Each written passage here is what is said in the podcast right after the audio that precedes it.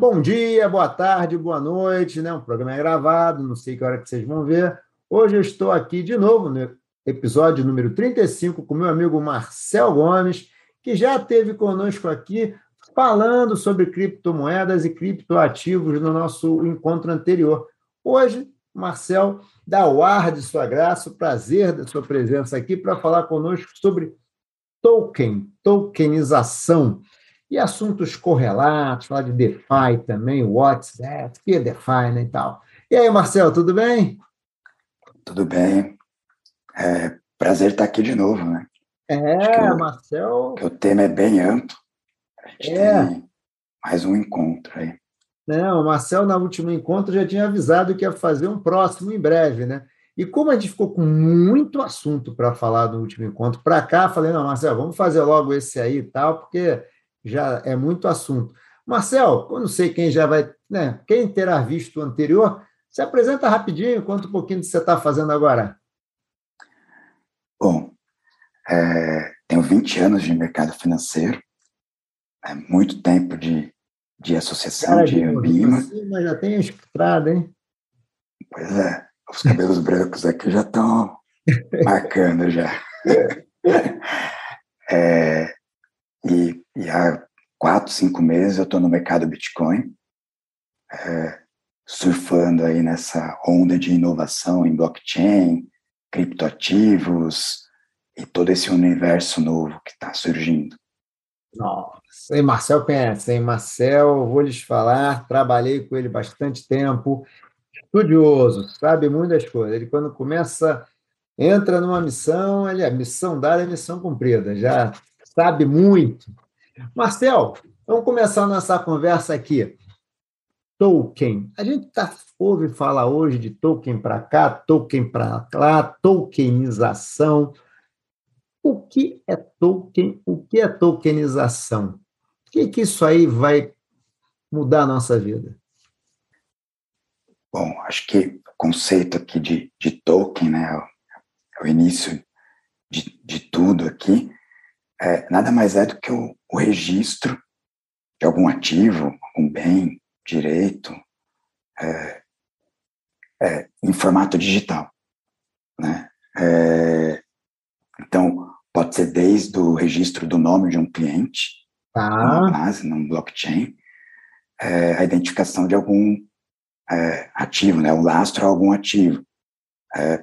pode ir, por exemplo, de um ativo imobiliário, né, um imóvel, você faz o registro do imóvel num token a certificado de barras de ouro.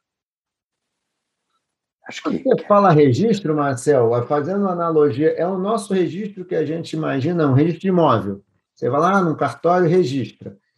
Quando você fala isso, é um registro digital. Exatamente. Né? Quando a gente, é, no seu exemplo de registro de imóvel, você vai num cartório, você sai com o número de matrícula do imóvel, referente àquele cartório. É, fazendo a, o paralelo a um token, ele é um código criptografado, gigantesco, né, tá. vários caracteres, que representam é, um imóvel, pode ser, ou a barra de ouro, como eu falei, né, ou ah.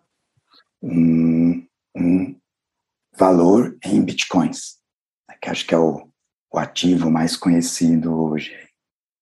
É, porque tem outras moedas. Né? No outro encontro você falou que tem outras moedas, mas a moeda mais conhecida, né? cripto, né? Cripto, moeda mais conhecida é o Bitcoin. Então vamos lá, Marcelo, eu comprei, é... eu comprei lá essa barra de ouro. Essa barra de ouro que eu comprei, eu fui lá no exchange, né? Vou até citar que seja o mercado Bitcoin. Fui lá, comprei. Nesse momento, isso vai me gerar um registro com esse código enorme, que eu depois você vai me dizer o que, que acontece se eu perder, porque eu não vou decorar esse código enorme. Né? Então, eh, já é esse código. E nesse momento, já está registrado que você me vendeu, que eu comprei, o valor dessa compra. É, é isso mesmo, né? É bem parecido com o registro do imóvel. Tá. Então, ele vai registrar e vai replicar para todos os nós da blockchain, todo mundo que participa daquela rede, vai ter a visibilidade dessa transação, de que alguém com um código X fez uma transferência do ativo do token aqui em questão para um outro usuário, que é o Utsu. Tá. Então, isso é feito de forma automática e transparente para todo mundo que participa da rede. Tá. Nesse caso, Marcel, aí amanhã, se eu comprei, eu quiser vender, tranquilo, chego lá, ó, na mesma exchange eu boto para vender essa barra de ouro, vamos supor, que tem um registro de um token, quem comprar vai comprar esse token. Isso, que ele está representando X barras de ouro que estão depositadas em algum cofre, em algum lugar. Então, tudo isso está no, tá no registro. É, esse é um, é um exemplo né, de token. Né? Ah. É, e como se dá a transação, mas a gente tem uma infinidade de serviços criados a partir de blockchain é, que geram os seus registros também, os seus tokens. Dá um exemplo aí, Marcelo. Vamos dar, dar um outro aí que você acha bastante simples aí da gente entender. É, acho que a complexidade do mercado vai aumentando a, a cada dia, eu diria, né? A velocidade está cada vez maior. Mas é, acho que de, de tokens, né, que a gente pode falar, a gente tem alguns protocolos de finanças descentralizadas, os DeFi's, acho que a gente ah. falou um pouquinho deles no, no outro podcast. Tá. É, Vamos dar uma recordada, fala um pouquinho do DeFi. É, Bem, o, o DeFi, exemplo, você explica o DeFi, pronto, melhor. É, o, o DeFi ele representa um, um, produto ou algum serviço é, relacionado ao sistema financeiro tradicional, é, só que de forma descentralizada. Hum. Então, é, acho que um, um DeFi que, que, que ficou um dos primeiros que surgiu, que tem um volume gigantesco de transações, são DeFi de exchange mesmo, né? de, de swap de operação. Então, é, eu posso, via essa exchange descentralizada, esse DeFi, é, trocar um Bitcoin por um Ether ou por alguma outra cripto. Tá. E eu faço essa, essa transação dentro desse DeFi, desse, dessa finança descentralizada. DeFi é um contrato, Marcelo? É, ele é baseado nos contratos inteligentes tá. surgiram com, com a blockchain, é, e ele faz de forma automática, né? Por isso que ele é descentralizado. Então, eu não preciso centralizar isso numa exchange, exchange fazer o registro e fazer a troca. Ela faz via contrato inteligente, então de forma automática e, e sem intermediário de, de ninguém. Tá. Nesse caso, vamos tentar dar um exemplo aí do que seria esse swap, só para a gente exemplificar?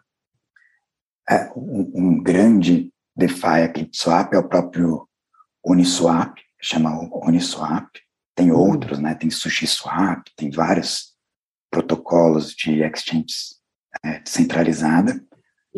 É, eu pego a minha carteira, minha wallet de cripto, a minha carteira de, de cripto, é, conecto nela.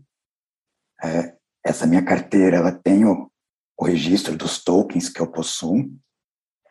É, e eu, via esse protocolo, autorizo a transferência da minha carteira para a carteira de alguém que está precisando ou está querendo aquela cripto, aquele token que eu, quer, que eu quero trocar. Uhum. É, ela funciona como uma exchange mesmo. Então, eu posso trocar, por exemplo, Bitcoin por Ethereum, sei lá.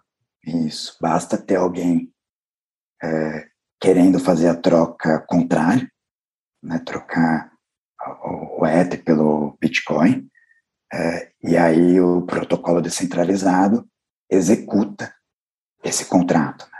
Essa, essa, regra de. É uma, é uma regra programável dentro do protocolo do DeFi. Tipo assim, eu tenho Vale e quero Petro. Não preciso chegar, vender a Vale para comprar Petro. Já tem um contrato que troca automaticamente. Que faz a troca. Tem alguns protocolos surgindo, já com volume também razoável, que já fazem essa troca, esse swap, conseguem negociar ativos do mundo real, vamos dizer assim, né, da economia tradicional.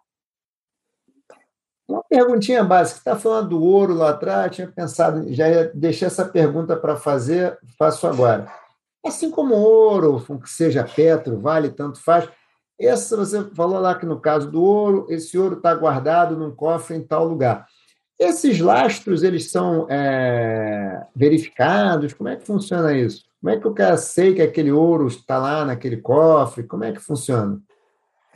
Tudo isso está na regra, né? Está na regra de definição daquele modelo de negócio é, e tem geralmente grandes instituições por trás é, que garantem é, a, a, validade né, daquele, daquele ativo real, aquele lastro. Grandes instituições, leia por exemplo, o sistema bancário tradicional. Sistema bancário tradicional, é, ou uma empresa de, é, de cofre de valores mesmo, né, no caso do, do ouro ou de token de, de dólar. Né? Tá. Você, tem, é, então você tem uma grande empresa de, que faz a reserva de valores para o sistema financeiro americano, por exemplo, é, que está garantindo o lastro daquele token. Né? Hum, interessante, ou seja, não há oposição entre a economia tradicional e a nova economia, né? Não, muito pelo contrário, acho que cada vez mais integrado. Né? É, tem, tem vários usos de tokens também. Então vamos é, lá, conta aí, vai, conta aí. Vamos lá.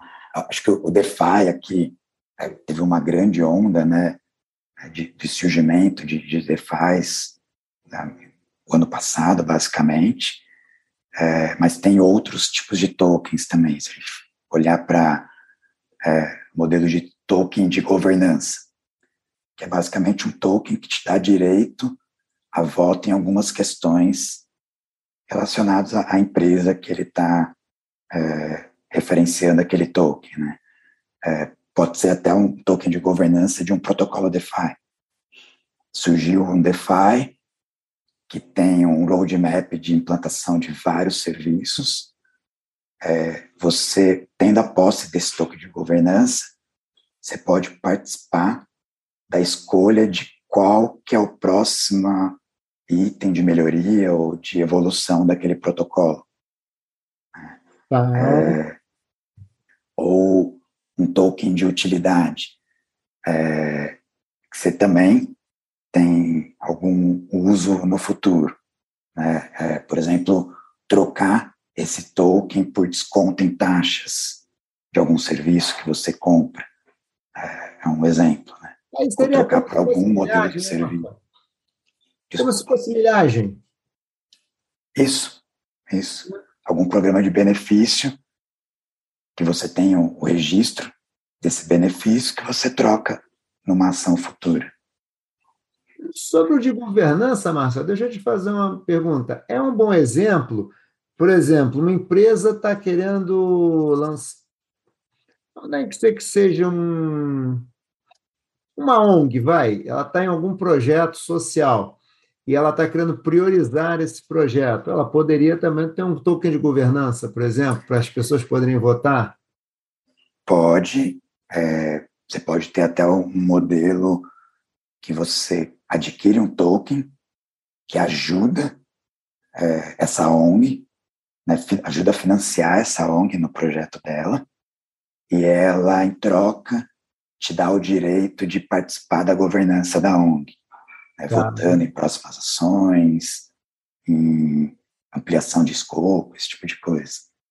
Vou agora te fazer uma pergunta que eu acho que junta as duas coisas. Eu posso ser uma empresa que estou pensando em lançar um produto novo, um serviço novo. Aí eu tenho um token, e esse token é um token de governança que você vai escolher, sei lá, a cor do produto, sabe? Alguma coisa assim. E ainda tem milhagem junto.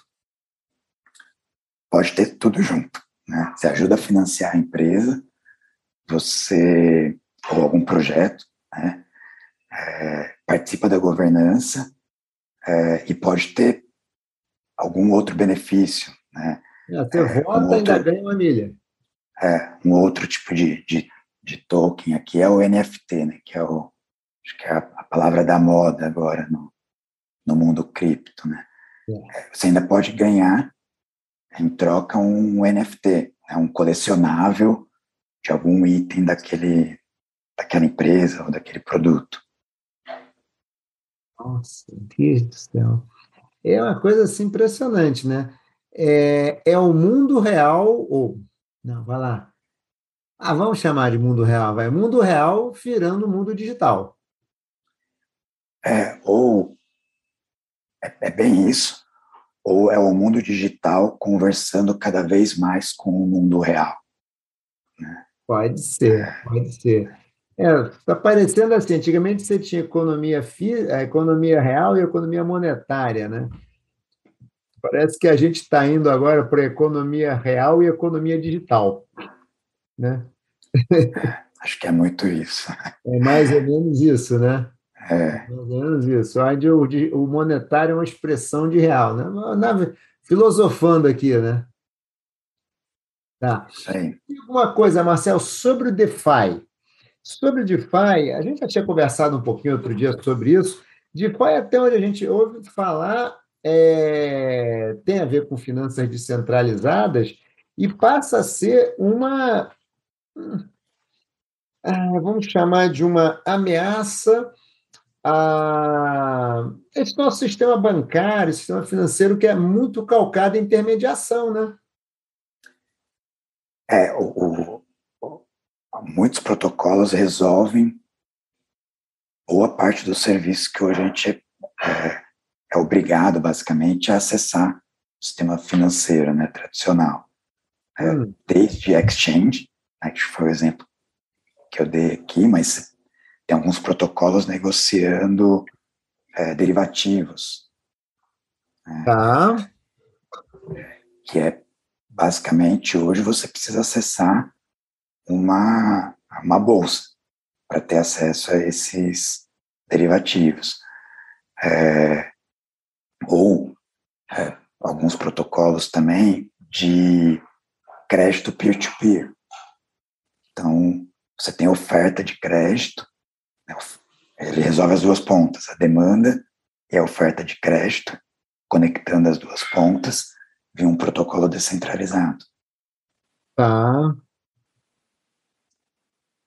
Rapaz, e aí você. Até se a gente olhar para volume, né, é um dado que eu peguei recentemente, no começo do, da semana passada. A gente está falando de um mercado hoje de 150 bi de dólares, em termos de capitalização de mercado. Ah, isso pensando mais, que é DeFi? DeFi, DeFi, só falando de DeFi, tá. mais de 160 bi é, de, de valor locado, né? de dinheiro depositado dentro dos protocolos. Tá. Uau. Impressionante. Em quanto tempo isso, hein, Marcelo? Mais ou menos. Estamos falando de um ano, dois anos, três anos? Um ano, um ano, um basicamente. Ano. Que é o que disparou, né? Caramba. E aí, quando a gente olha para essa questão do DeFi, eu fico pensando o seguinte: bolsas de valores, por exemplo, clearings também, é um mundo que, a princípio, o que, é que você está falando, eu não preciso mais de uma. Eu posso negociar simplesmente no blockchain. É como se eu pegasse aqui um celular, fizesse um negócio, não precisasse da intermediação de uma bolsa. É, muitos dos protocolos resolvem essa dor, né? É, e aí tem até um ponto de como é que eu remunero o, o DeFi, né? que eu tenho que, de alguma forma, manter aquele DeFi funcionando é, e remunerar, em alguma medida, quem participa é, daquela, daquele ecossistema. Né? É, então, um protocolo que faz é, trade com derivativos. Eu preciso ter um, um bolsão ali de garantia de margem. É, então, ele tem, basicamente, tem um sistema de remunerar quem contribui com esse bolsão com um percentual das taxas dos trades. Então, tem uma taxa que é pequenininha para cada trade, e ele serve para remunerar quem participa colaborando com um bolsão de liquidez para tá. aquele protocolo. Mas é as pessoas que é, aportam liquidez lá nesse bolsão? Isso, o próprio participante, ele é descentralizado, né?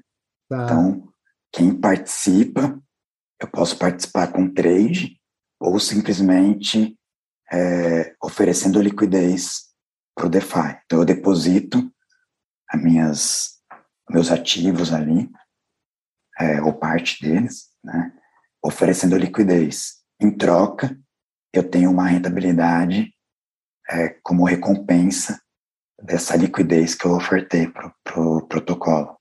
Hum, interessante. Nossa, hein? bacana isso, hein? Então, assim, é, a inovação que surge aqui é, resolve muitas das dores que a gente tem é, e com uma visão sempre de compartilhar ganhos e benefícios com quem participa, né? É, é meio que um sentido de inclusão, né? Você vai incluindo as pessoas e de alguma maneira você vai gerando benefícios e vai dividindo, vai compartilhando esses benefícios, né? Isso, essa é o, é a filosofia que está por trás, né? Tá, tá, tá. Diga uma coisa, Marcel, eu sei que a gente falou outro dia sobre tokens de governança, qual o tamanho desse mercado mais ou menos hoje já? Você tem ideia? É, esse eu não tenho o, o número aqui exatamente hum. é, para governança, né? É, se a gente juntar a questão de governança com utilidade, que é um outro tipo de, de token, aí a gente fala de um mercado de 45 bi, mais ou menos, de dólares. Junto com aquele de FI de 160 a 200 bi, mais ou menos isso?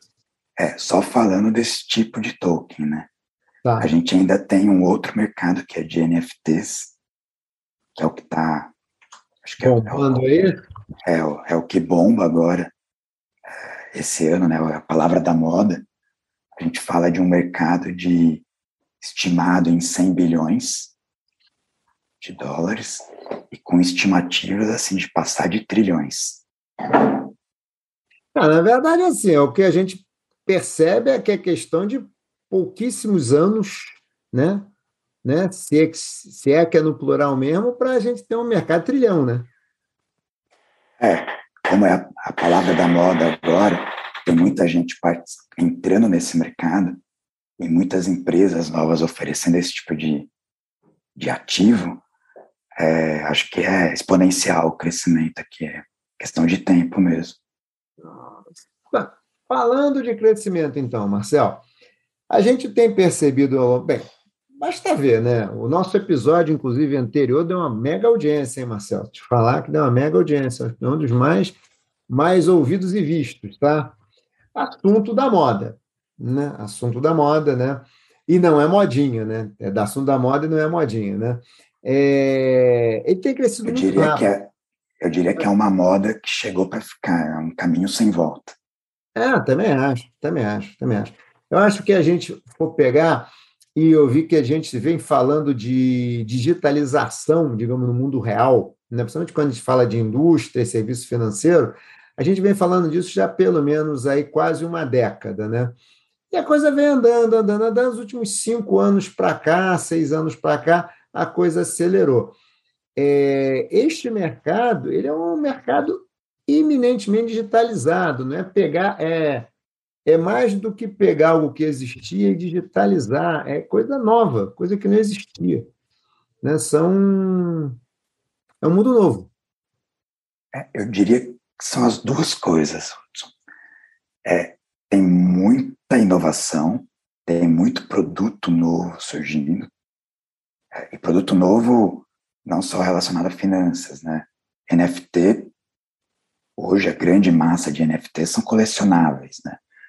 É, são itens digitais colecionáveis ou é, o registro de alguma obra de arte real mesmo. É... Conta um pouquinho, o que, que é o NFT, Marcelo? O, NFT aqui, é, acho que o, o, tema é bem extenso, né? a gente tem vários modelos de NFT, acho que o mais conhecido aqui é, são, é, é o direito é, a alguns, algumas obras digitalizadas, né? então o que ficou mais famoso aí foram alguns memes, né? É, eu me lembro daquele famoso da menininha lá, vendo lá um incêndio, não sei, não lembro se foi Torre Gêmeas, alguma coisa assim. É, esse é, é um exemplo, né? É, mas o que, o que começou a bombar muito mesmo foram memes ou artes em, em pixels, né? Em, em artes digitais mesmo, é, que tem é, a sua especificidade. Né? Então, são geralmente obras únicas, você passa a ter o direito, aquela obra única, aquele meme da menininha com um incêndio no fundo, só existe aquela e você passa a ter o direito àquele meme. Tá. É, qualquer outra pessoa é, precisa pedir, teoricamente, precisa, precisaria pedir autorização para você para poder fazer uso dele. É lógico que a gente sabe que uma obra digital é, é fácil de piratear, mas o direito dela é sua, né? E aí não só o direito, né, não querendo levar ao lado de querer receber royalties sobre isso, mas é, é muito é, a vontade e a satisfação que você tem ao comprar uma obra e falar, olha, eu tenho o registro da obra. Pode ser um quadro do Monet, né, ou uma obra digital. Ah. Você. Bem, também é aquela história. A gente estava falando que é fácil piratear hoje, né? Conforme isso se torne mais importante e, e tenha mais dinheiro na mesa em relação a isso, vai se tornando cada dia que passa, talvez fique mais interessante começar a criar formas de a gente conseguir rastrear e realmente conseguir evitar. Ou se não evitar, pelo menos rastrear quem está fazendo mau uso, né? Uso indevido, Sim. digamos assim. É, e, e, independente da pirataria que é possível hoje, é, alguns NFTs já são negociados a milhões de dólares. Né? É, esse milhões, da menininha que é o que eu me lembro, que eu li outro dia, deu um mega destaque, capa de jornal e tal. Foi um negócio de eu acho que foi, foi um negócio de milhão de dólares. Eu não me lembro, foi centena de milhão, foi um negócio caro. É, eu não tenho aqui as cifras, mas é, e não lembro dos casos também, mas você tem, vamos falar aqui, cerca de 20 milhões de dólares, ou um, que seja um milhão de dólares. Né? É, já pra é muito dinheiro para uma obra digital, né? É, não, para mim estaria ótimo, para mim estaria ótimo, para mim estaria ótimo. É.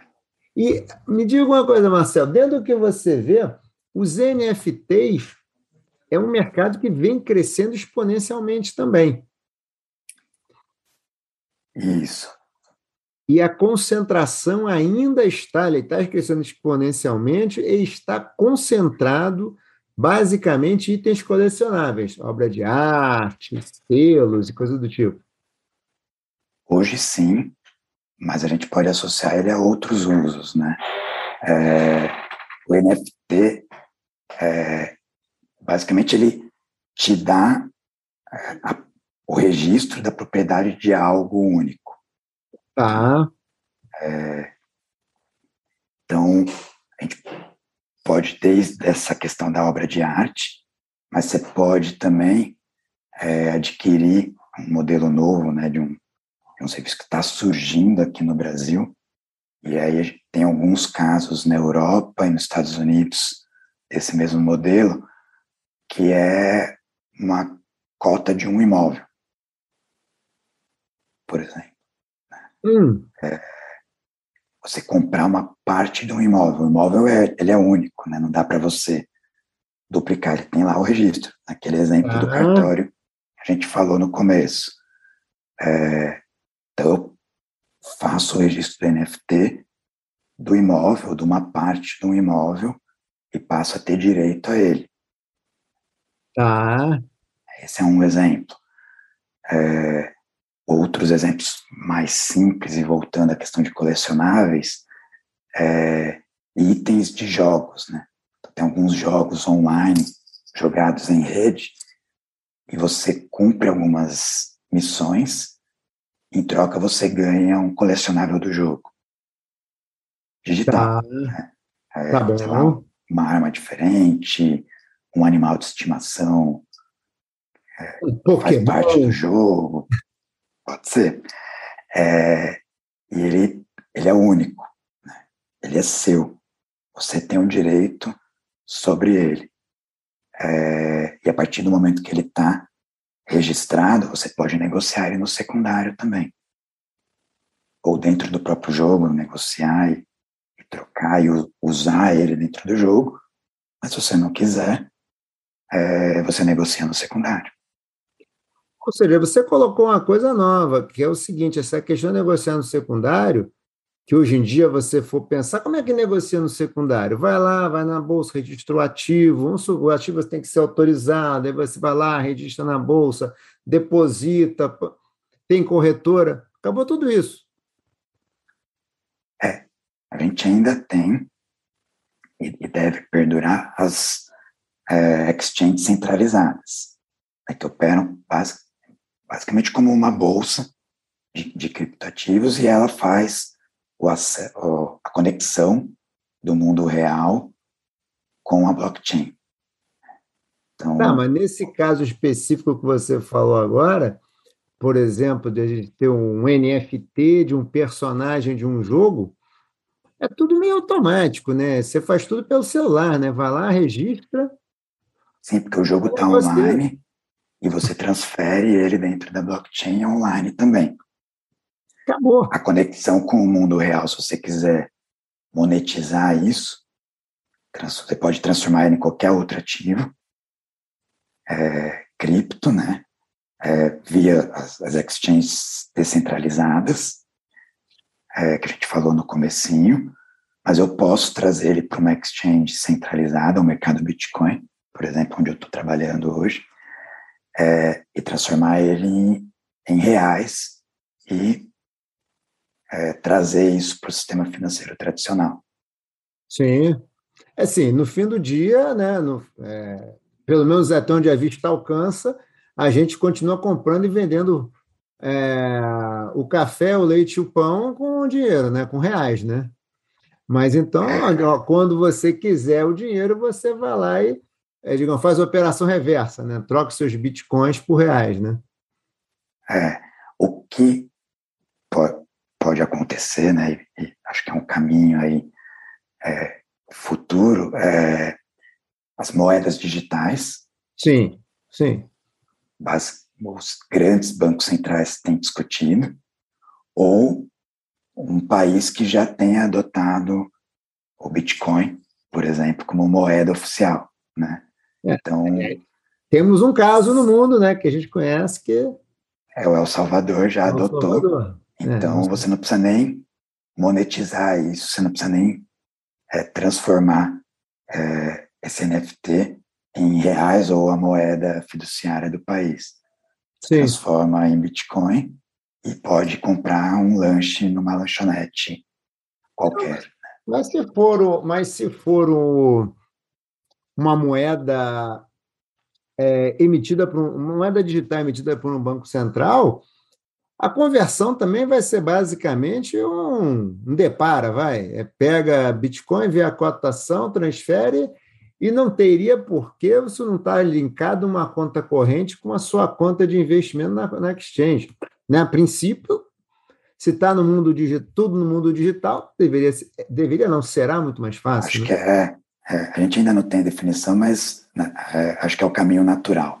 É. Na verdade, você vai ter uma conta lá que você vincula na exchange e o dinheiro fica passando, ó, dinheiro sai do banco, vai para a exchange, faz a conversão, débito do banco aqui, crédito no Bitcoin, no contrário, é a mesma coisa, né? Pega o Bitcoin, liquida, faz uma operação, transforma em dinheiro deposita no banco, né?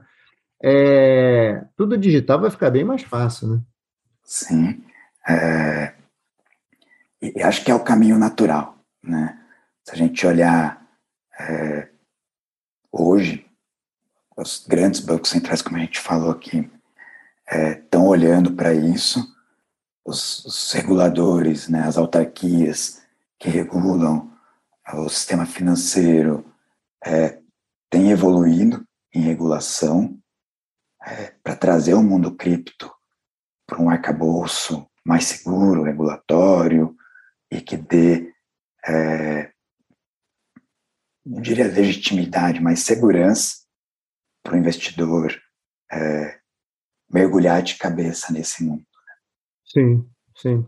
É, tem muita. É, tudo muito novo, tudo aconteceu muito rápido. É natural que órgãos reguladores tenham mais cuidado, né? Tem um certo. Não, vamos, devagar, vamos organizar a festa. Muita gente para entrar, é, muita gente para entrar, a porta é apertada e o salão não é tão grande, né? Pelo menos não, eu não sei o tamanho dele muito bem, né? Então vamos organizar a fila, né? O momento também das autoridades é de organizar a fila, né? É, e é tudo muito novo, né? É. Então, é, aqui é, é diferente de um de uma metodologia ágil que você faz um MVP e testa, né? Ah, Aqui sim. você tem que dar é, mais ou menos uma bala de prata, né? É, não, não dá, dá para você voltar e, e arrumar e fazendo os ajustes em alguns termos, mas não dá para você errar muito, né? É, não, não dá. Não dá para chegar para alguém e falar depois, não, aí sabe aquele seu dinheiro que sumiu, espera um pouquinho que ele vai voltar, né? É, ou até ele sumiu porque a regulação que eu criei não foi a mais adequada, mas fica tranquilo que na próxima versão eu vou ajustar essas coisas. É, não se preocupe, eu já anotei aqui, na próxima versão ele volta, é. volta, né? Não dá. Me conta uma coisa, Marcel, evolução, né? É, a gente falou que o mercado cresceu rápido, que tem um interesse muito grande, e aí Dá para a gente aí um panoramazinho nos últimos anos aí de como é que você está vendo assim, e a sua visão, tá? Como é que você está vendo a evolução desse mercado aqui, antes da gente falar dos dias atuais? Dá um, faz um histórico aí um pouquinho para a gente, dá uma contextualizada aí. Como é que estão, como é que evoluímos esses anos recentes? É, acho que o, o mundo cripto, né, como a gente gosta de falar, é, já está há uma década aí, pelo menos, né, circulando, a gente, o próprio mercado Bitcoin, é, que eu tô hoje, foi criado em 2013. Oito é, anos. É, então, já tem aí um, um tempinho de estrada, mas uma, uma primeira explosão, assim, que eu diria, né, o primeiro boom, é, pode falar em 2016. Acho que é um, é um primeiro grande boom, assim, é, quando começar a questão da tecnologia blockchain começou a, a chamar mais a atenção. Então, você tem grandes instituições começando a montar projetos, é, começando a montar parceria, é, começando a falar sobre isso, dizendo que esse é o futuro. Ah. É, então, acho que um, um marco aqui está é, tá na capa no, da The Economist, é, com o título de How the Technology é, Behind Bitcoin Could Change the World. Né? É, como que a tecnologia por trás do Bitcoin pode, é, eu acrescentaria aqui, vai mudar o mundo. Que ano que é essa da... capa, Marcel? 2016. Tá. É, a ideia economista é danado. Os caras são danados lá, os caras são bons, né? É, eles não. É difícil eles errarem, né? É, os caras Quando eles erram, eles consertam no ano seguinte. É, é o Cristo Redentor que o diga, né? É. é, isso mesmo. É, você tem alguns consórcios de, de bancos também, é, consórcio global, é, começando a estudar projetos em blockchains né, é, nesse ano. Depois de 2017, é, vem aqui uma febre é, em, em, projetos né, de é, ICOs, né, de lançamento de, de coins, de, de projetos de blockchain, é, e alguns assim captando centenas de milhões e bilhões de dólares. É, acho que um Aí quando você fala aqui. do ICO, a gente está falando de ICO de lançamento de moedas tipo Bitcoin, Ethereum e assim por diante, é isso mesmo? Ethereum, ah. é isso mesmo. Tá. Acho que um grande projeto aqui que é o EOS, que é, uma, é um, um, projeto de, de blockchain, que chegou a captar 4 bilhões de dólares. Do que se trata? É uma, é uma, uma blockchain com serviços de é, contrato inteligente atrelado a ele. Né? Então, tá. é mais um, assim como tem o, o, Ethereum, como tem o Bitcoin. Esse é um, é um projeto desse que captou 4 bilhões de dólares. Quando você fala, é, cada moeda tem uma rede blockchain ou, uma rede, ou existe uma rede blockchain com todas elas? Só uma dúvida. Não, existem algumas redes blockchain com algumas peculiaridades, algumas diferenças entre elas, é, mas com serviços muito parecidos, né, de contrato inteligente. Geralmente essas redes têm a sua moeda atrelada, que é uma forma de engajamento e remuneração de quem participa dela. É, as redes que têm o serviço de contrato inteligente podem ter os seus protocolos, os seus DeFi, os seus tokens de utilidade é, vinculados a algum contrato inteligente, e aí esse, esse protocolo também tem o seu token é, ou de governança ou que remunera é, com participantes, né? como a gente falou nos DeFi lá no começo. Ah, entendi, entendi, entendi. E essas redes se interconectam, Marcelo? Uma pergunta não tem muito a ver com a pergunta original, mas só agora que é, aqui. Não exatamente. Então, é, eu posso até ter algum serviço, né, algum protocolo que funcione mais de uma rede, mas geralmente eu não consigo fazer a transferência de uma rede para outra. Hum. Aí eu posso usar é, algum protocolo de, de, de swap, né, como exchange, é, o próprio mercado Bitcoin, eu venho aqui no mercado Bitcoin e faço a troca é, por algum outro token e aí eu volto para outra rede. Ah. Desde que essa exchange converse com as duas redes. Tá, tá ok. Tá ok, ok. Eu preciso Mas... de algum, algum serviço que faça essa, essa conexão. E a exchange tem que falar com as duas, né? Tem que ter um serviço Isso. e alguém que esteja capacitado, habilitado a, a transitar entre as duas. Isso. Né? Que não é... deve ser uma coisa tão trivial, né? É, é, é, é isso. É isso mesmo.